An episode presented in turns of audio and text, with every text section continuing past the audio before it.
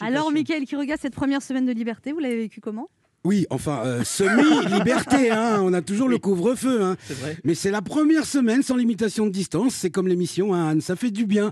On, est, bon, on était tous très fébriles en attendant les annonces du président. Moi, je vous dis franchement, j'étais limite tremblant, coup de chaud, coup de froid, tête qui tourne, l'impression que tout vacille.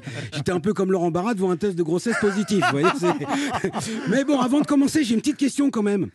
Est-ce que quelqu'un a vu un patron de boîte de nuit dernièrement eh, eh. Non, parce que plus personne n'en parle, comme s'ils n'avaient jamais existé. Quand je pose la question, j'ai l'impression que je parle d'Alexandre Benalla avec Emmanuel Macron. Un quoi, qui ça connaît pas Alors qu'il y a carrément une profession qui a disparu, on en parle à peine. La musique est bonne et on danse pas, c'est comme ça, on danse pas, on danse pas. Voilà. Et mais,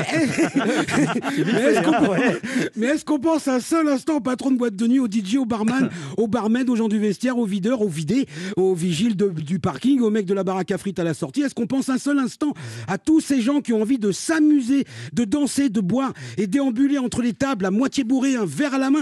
Est-ce qu'on pense un seul instant à Christophe Castaner? Bon, il y en a en tout cas. Bon, en tout cas là, ça y est, on a les dates. Le 30 juin, ce sera l'acquis. Plus de confinement, plus de couvre-feu.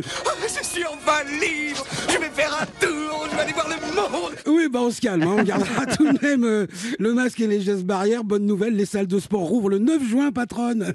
On aura, on aura trois semaines pour perdre la brioche qu'on a accumulée en un an et demi. J'en connais pour qui ça va être dur, ne serait-ce que mathématiquement parlant, parce que j'ai calculé que même en ne mangeant plus du tout, c'est impossible. Moi, je vois, j'ai un voisin qui part en vacances en juillet.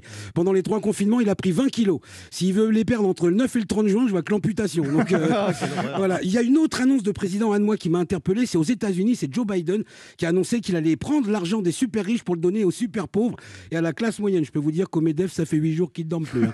ah ben ils savent que tout ce qui est à la mode aux États-Unis arrive pas longtemps après en France. Hein. On l'a vu avec le rock, le rap, les shorts en lycra fluo. C'est tendu là-bas.